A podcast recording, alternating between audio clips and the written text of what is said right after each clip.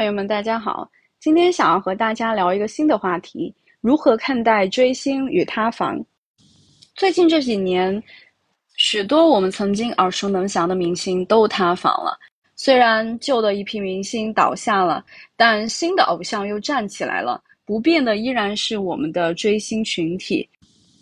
虽然许多人对追星持负面的态度，追星它的确会带来一些负面的影响。但我还是会比较建议，如果你没有追过星的朋友，你可以自己去体验一下追星的这整一套流程，你会觉得它对你有非常大的启迪。要谈追星、偶像崇拜，那我们必须得先知道我们崇拜的那些人到底都是些谁。我把偶像分作了三大类，第一大类是指一些具体的人，比如说小时候我们可能会崇拜我们的父母。或者是说哥哥姐姐，或某一位事业有成的家庭成员。那在学校里，我们可能会非常喜欢某一位老师；到了青春期，我们可能会喜欢某一位明星艺人；而上了大学，我们可能会喜欢某一个学者、名人、某一位思想家、政治家等等。除了具体的人，我们可也可能会崇拜一些抽象的人。比如某一位影视动漫里的人，如如果看《海贼王》，可能你就会非常喜欢路飞，把他当做自己的偶像。那你看蜘蛛侠，你可能就会把蜘蛛侠当做自己的偶像。又或者说孙悟空，对吧？我们所有人童年的共同偶像。虽然这些抽象的人在我们的生活中并不存在，但由于他可能寄托了我们某一些品质或者某一些理想，我们还是可能会把他当做我们的偶像。如果你有宗教信仰的话，你可能会信仰某一位神灵，比如耶和华、释迦牟尼、上帝等等。除了具体的人、抽象的人或神，我们还可能去崇拜一些抽象的概念，比如金钱、权力，又或者是说道德、理性。所以，从大类来看，虽然我们一提到追星，一提到偶像崇拜，似乎都是追星女孩，但其实我们不论什么样的性别，也不论什么样的年龄，我们都有可能在有意无意的追星，只是我们追的星它不是明星艺人而已。这里想要和大家分享零六年的一项关于青少年群体偶像崇拜的调查报告。这份调查报告里面有几个非常有意思的现象。首先，第一个，从性别上来看，虽然普罗大众认为似乎是女孩的追星人数会更多，但其实男生追星的比例会给会比女生更高，只不过类型不一样。男生他可能会去追体育明星，而女生会更倾向于一些影视明星。其次，这份报告把自我也当做了某一个崇拜的对象。那男生选择自己作为偶像的人数是女生的三到四倍，这意味着男生这个群体普遍会比女生群体更加的自信，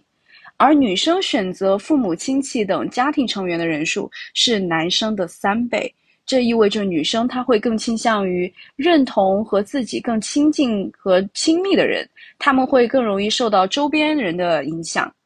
除了性别差异，还有一些年龄差异。追星的人数随着年龄会下降，但大学仍然有近一半的学生在追星。那虽然追明星艺人的人数随着比年龄在下降，但追学者名流的人数会随着年龄而逐渐上升。而在青少年群体中，有三个因素会影响他们的追星：第一个是偶像的才华，第二是偶像的颜值。但颜值的比重会随着时间而逐渐降低。第三个因素是他的个人魅力，而个人魅力会随着时间逐渐增加。这份零六年的报告显示，金钱和权力在青少年群体选择偶像时并不重要。但我们可以看到，如今富二代的人设一定是比草根人设更加的吸粉的，这就非常有意思了。为什么在这十七年间？他们选择偶像的要素发生了一些变化，这也许是从侧面体现了如今社会阶级固化的一个影响。因为如今草根很难在娱乐圈能够混出头，然后得到很多人的喜欢，成为很多人的偶像，也体现出如今社会对金钱和权力的一种崇拜。因为青少年群体他们的价值观、他们的选择其实是受到我们成年人的一个影响的，甚至可以说他们的一些价值观是由社会所影响和塑造的，所以他们的取向也是当下社会的一个缩影而已。接下来就到了我们的第二个问题：为什么我们有些时候的确是需要偶像的？偶像对自我到底有什么样的意义？当一个人他不知道自己是谁，他正处在探索自我的过程，但自我还未建立，又或者是说还未完全建立的时候，有些人会通过信仰一个偶像的方式来确立自己的位置。偶像在某种程度上就像是一个参照物，在我们探索自我的过程中，通过这个他者，我们确定了我的存在，我是谁。我想要成为什么样的人，以及我的前进方向。基于此，我们确定了我们的坐标，于是建构了我们的世界。那还有一些人，他追星是其实处于一种休闲娱乐或者交际的目的，比如，也许你的某一位朋友他在追一个偶像。那为了你和他有一些共同的话题，有共同的兴趣爱好，你有可能会喜欢上同样的明星。那在和这样的交际的过程，你就能找到一种亲密感，一种连接感。那还有一些人在追星的过程中认识了一些其他的同样的粉丝，那你有可能会去加入我们的粉丝的一个团体。在这样的团体中，你有可能会找到一种归属感，因为你们同样都喜欢这个偶像。于是，在这个群体中，你确定了自我的位置。那为什么有些人会去追这个偶像而不追那个偶像呢？其实，选择谁作为偶像是一种价值判断。你所选的偶像是体现了你的立场，你的一种价值体系，你对理想自我的投射，也因此是一种自我表达。很多人他在追星的过程中，其实是把一些对理想自我的特质是投射到了这个明星上的，所以很多人追星追得非常狂热，他很喜欢这个明星，就是因为他把他当做了一个理想的自我，他试图通过追星这样的方式来赋予自己的特这样的特质，也因此，偶像的成功会带给你强烈的自我成就感和自尊，因为它代表了一种你理想自我的成功。偶像他展示了一种你理想的人生的可能，一种生活方式。于是很多人会倾向于去认同并模仿偶像的一些言行举止，因为似乎你模仿了他的一些特质，你也能够变得和他一样了。他同时也激励着你朝理想自我的道路前进。所以有一些学者认为，偶像崇拜是一种非常正常的，处于尤其是青春期的小孩处于一种过渡期的一种心理现象。但还有一些专家学者，他表示担忧，因为过度的偶像崇拜的确会诱发一些不太好的行为，比如一些私生饭，他实在是太想要参与到这个偶像全部的生活中了，于是他要去跟踪他的偶像；还有一些不切实际的幻想，把他当做自己的私人物品，认为他就是你的伴侣等等，拒绝其他人去可以去拥有他。还有一些朋友，他可能会不加辨别的去模仿偶像的全部行为举止，有可能他的确是错误的。于是，我就来到了我们的第三个问题：拥有偶像，它到底会给我们带来一些什么样的负面影响？首先，当你信仰一个偶像的时候，你会认为他是完美的，你看他就像自带了一层滤镜，你会觉得他是无可挑剔的。他所说的话都是人间真理，于是你就会倾向于无条件的去模仿、去跟从他。他让你做什么，你就会愿意去做什么。你会用他的思考去代替你自我的思考，这意味着你是没有自我的，你是被你的偶像所支配及操控的。与此同时，这也是一种逃避现实的行为，因为很大程度上，我们追星是寄托了我们的理想的自我。但通过追星这样的方式，通过购买他的同款的方式来想象自己也拥有这样的生活，成为这样的人。但事实上，我们是没有办法去达到我们理想自我的。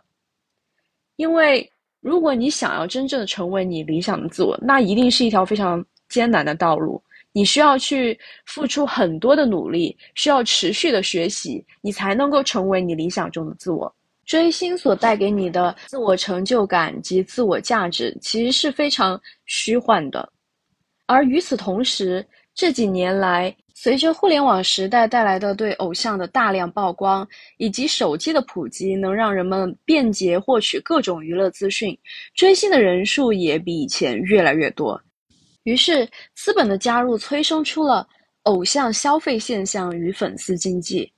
这意味着，偶像它成为了一种商品，而追星成为了一种消费行为。对于生产偶像的资本来说，盈利成为了唯一的目的。他不在意这个偶像他身上是否具有某些很美好的品质，他是否能够引导青少年们积极向上、努力的去理追求理想的自我。他在意的是。这个偶像他是否有一票非常忠实的粉丝，能够愿意为他花钱？那除此以外，其他的都可以靠包装。而在资本与包装出来的偶像的诱导与鼓励下，粉丝产生了很多过度的盲目的消费行为。比如说，即便是你不需要某一样商品，但由于你的偶像代言了，你就会愿意去买它。又或者是说，偶像代言了一些奢侈品。即便你可能经济情况不太允许你去购买，但你宁愿吃泡菜，你也要去购买那些超出你消费能力以外的商品。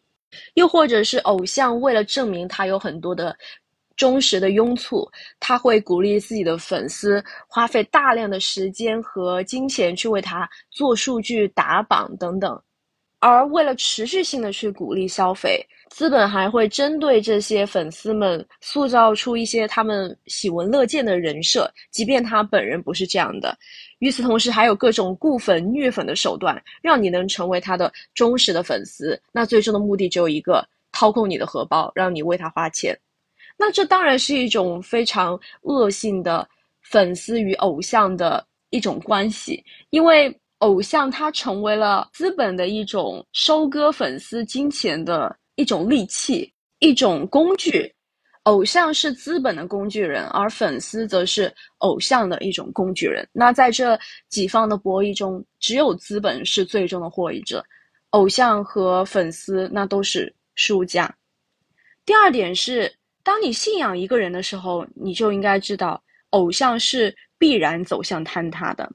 正如我们前面所说，当一个人不知道是谁的时候，在探索自我的过程，他会通过信仰一个偶像的方式来确定自己的位置。那为什么要这样呢？因为确定自己的位置是一件非常必要的事情。人活着需要一种确定性来解释我们处在一种什么样的状态，而一旦陷入未知或无序，我们就会感到非常的恐惧、焦虑、不安，因为我们不知道未来会发生什么。生活会陷入一种混乱的状态，这会让我们每一个人无所适从，甚至产生诸多的生理和心理的问题。比如说，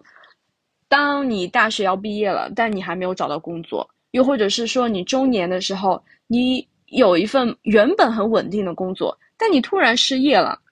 还有你交往多年的伴侣突然分手啦，然后你原本很要好的闺蜜，但突然跟你绝交了，等等，这些事情为什么会带给我们巨大的痛苦？有些时候我们甚至明明知道这不是自己的错，可能就是这份工作它不适合你，又或者说这个伴侣本身就不是一个适合你的伴侣，但是有些时候你还是会后悔，你觉得也许我不这样做，是不是我停留在原来的那段关系或者那个环境会对自己更好？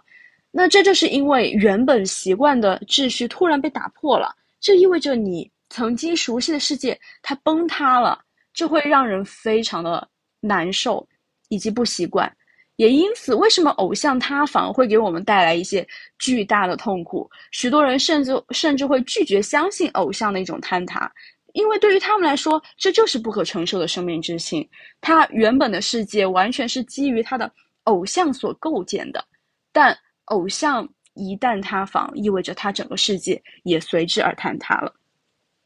但正如我刚刚所说，偶像是必然走向坍塌的，因为没有一个人他能够你承担如此大的期待和期许，他被动的承载了你不切实际的期许，而在你信仰他的过程中，他也被迫接受你不断的审视。一旦他有任何不符合你想象的地方，强烈的爱就会变成一种强烈的恨，最终都会反噬彼此。但本质上，其实那个他，他还是那个他，不是你的偶像塌房了，而是你想象中那个他，他坍塌了。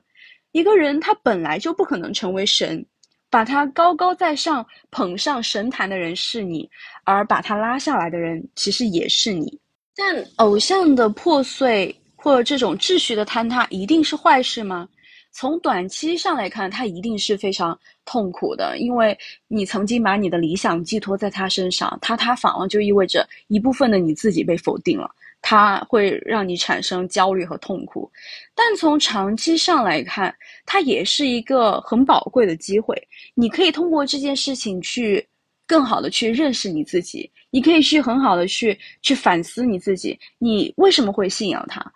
是否是他身上哪一些品质是你所期望的？你可以通过什么样的方式去让你成为你理想中的自己，而不是通过嗯追星的方式。它是一个很宝贵的机会，因为你的自我，你坚实的自我，一定是踏在偶像的废墟之上所建立的。心理学上有一个概念叫做弑父，那这样的弑父，并不是说你在现实生活中弑父，而是说你在心理上，你一定要有一个杀死你曾经最权威的那个存在，他有可能是你的父亲或者母亲，他曾经是你内心的一种坐标。你的一种主宰，但只有当你把他们在你心理上杀死了，你对他们的无条件的信从，你才能够成为你自己的主宰。这是一件非常非常重要的成长的事情。如果你没有做，没有这个过程，那你会永远成为他者的一种傀儡，你是没有自我的。当然，我也知道这样的一个过程一定不是容易的，它是非常痛苦的。我还记得我大学的时候，曾经也。真情实感的追过一次星，然后去听他的演唱会啊！我也曾经为他加入了一个微博上的打头组吧，然后每天去为他打榜做数据。然后我还记得非常清楚，我有一个月为他花了一百块钱，然后就为了去给他打榜。如果有曾经追过星的朋友，你就会知道，当你在追星的时候，他的粉丝群体会不顾一切的，然后去让你为他做数据。你不能白嫖他，因为你的哥哥只有你啦，反正类似于这样的话术吧，让你去感觉到你是你 idol 的唯一救赎者，他会让你产生一种责任感和使命感，然后去为他花钱，去为他做数据等等。当我经历过一次从把一个人当做完美的神旨，再到他一夕之间坍塌成泥，所有与他相关的一切都让我心生厌恶。于是你便能逐渐明白，没有任何人值得成为一个人的神旨，也没有任何人有能力以及有义务承担我完美到苛刻的一种期待，因为究其底，所有人都不过是有七情六欲的普通人罢了。于是从这样的一个角度看，你便能对人性多一份宽容。道理其实大家都懂，但只有当你自己亲身体会过这一遭，你才能够更加深刻的去理解。但当我们面对偶像塌房的时候，可以怎么办呢？因为它的确是一个非常痛苦的过程。那这里我可以有四步建议给大家。第一步就是去发疯吧，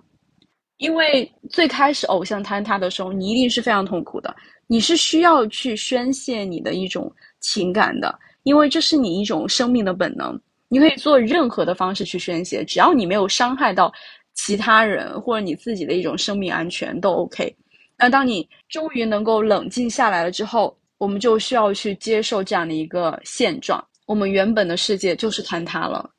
我们需要去重新构建我们的世界，重新去构建自我的秩序。这就是第三步，重构秩序。待会儿我会仔细的去想。那最后一步就是我们需要去反思，我们需要去反思为什么会有这样的事情发生？那为什么之前我们的世界会坍塌？秩序会坍塌，问题到底在哪？那之后面对这样的问题，我们可以如何去解决？那有了反思这一步，就能够更好的去避免下次因为同样的事情事情而让我们的世界崩塌。那于是到了我们的最后一步了，就是我们要如何去重构我们的秩序，如何去构建我们的生活的秩序。首先，有很多人他可能会倾向于去寻求一些权威的庇护。比如有些朋友他这个星坍塌了，于是他换做另外一个星啊，他去追新的星，让自己的世界秩序又重新构建起来了啊，这是一种选择。那还有一些寻求什么样的权威呢？就像之前说的一些学者、一些思想家，比如说你看啊，这是康德说的，这是尼采说的，于是我的世界就构筑于他们所分享的一些知识体系上。那或者是说，你有可能会去依赖一些有。握有权力的人，一些政治家，他怎么说的？然后你根据他的一些想法去构建自己的世界。它的好处是你似乎看起来非常安全、很确定，因为它就在那里，它象征着金钱、权利，或者象征着世俗上看起来就是很无坚不摧。而你信仰它就会非常的省心，因为你不用努力，你不用做决定，你只需要跟随它就好。这意味着你不用去为你的决定负责任。而万一万一这个。事情它最后真的不太好，它没有达到一个你想要的结果，你还可以说，你看我只是跟随了他们的意见，这不是我的错，对吧？然后你也惩罚不到自己的身上。但是，它的坏处是什么？正如你信仰一个偶像，它必然走向坍塌，而你信仰一个权威也是一样的，你建立在他者之上的世界一定会走向坍塌的，因为没有真的没有人能够是完美无缺的，能够去经受住你一切的审视。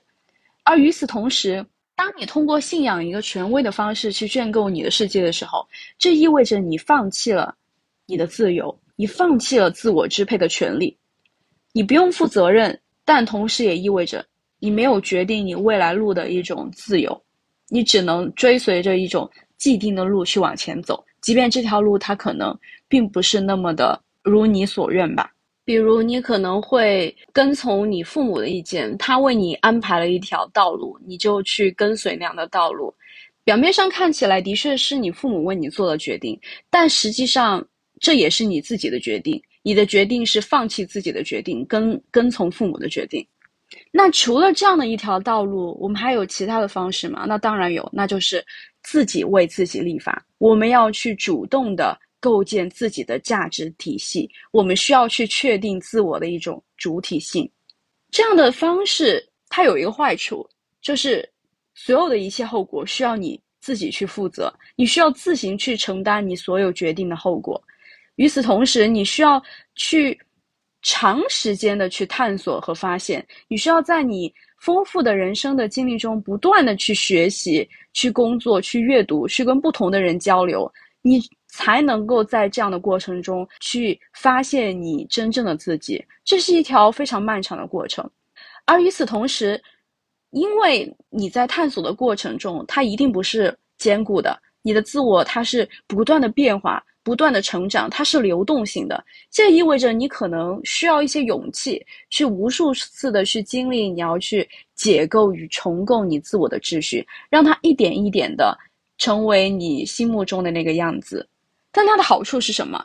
它一定会更加的坚固，因为它是你自己一点一点构建出来的。你会更加的自洽，更加的自信，更加的自由。你更能够体会到一种自我成就感与价值感。我当然是会更加推荐于大家用第二种方式去构建我们生活的秩序，因为